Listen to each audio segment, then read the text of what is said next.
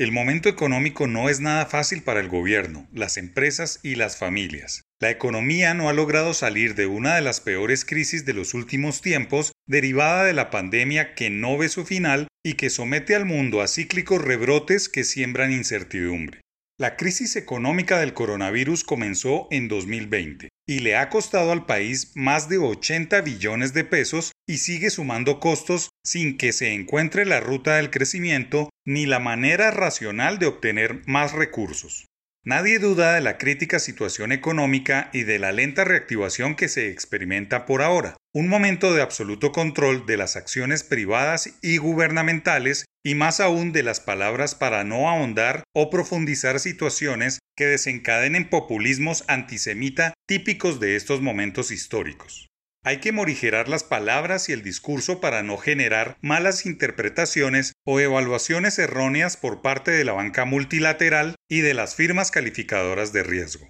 Colombia ha demostrado ser un país bien manejado en su modelo económico, muy a pesar de las crónicas reformas tributarias anuales que desdicen de la seguridad tributaria, pero de esto a lanzar gritos desesperados de gran crisis que pueden ser malinterpretados, puede haber mucha distancia. Socializar, sensibilizar, discutir y tramitar más impuestos no debería ser traumático para un país que lo hace cada año. Lo distinto en este caso es escuchar al ministro de Hacienda, en cabeza del jefe de la cartera, Alberto Carrasquilla, decir nuestra caja en este momento es del orden de los 30 billones de pesos. Nuestras necesidades de caja, determinados por el Plan Anual de Caja, es del orden de los 20 billones de pesos mensuales. Por lo tanto, las necesidades de caja que tenemos como país para pagar las nóminas de los funcionarios públicos, para pagar los compromisos de inversión que tenemos, para pagar los gastos en materia de salud, en materia de infraestructura, etc., nos implican 20 billones de pesos al mes. El número redondo que quiero dejar sobre la mesa es la urgencia y la necesidad de una reforma fiscal. Tenemos caja que nos alcanza aproximadamente para unas seis semanas o siete semanas y por lo tanto tenemos que estar constantemente en el mercado buscando recursos.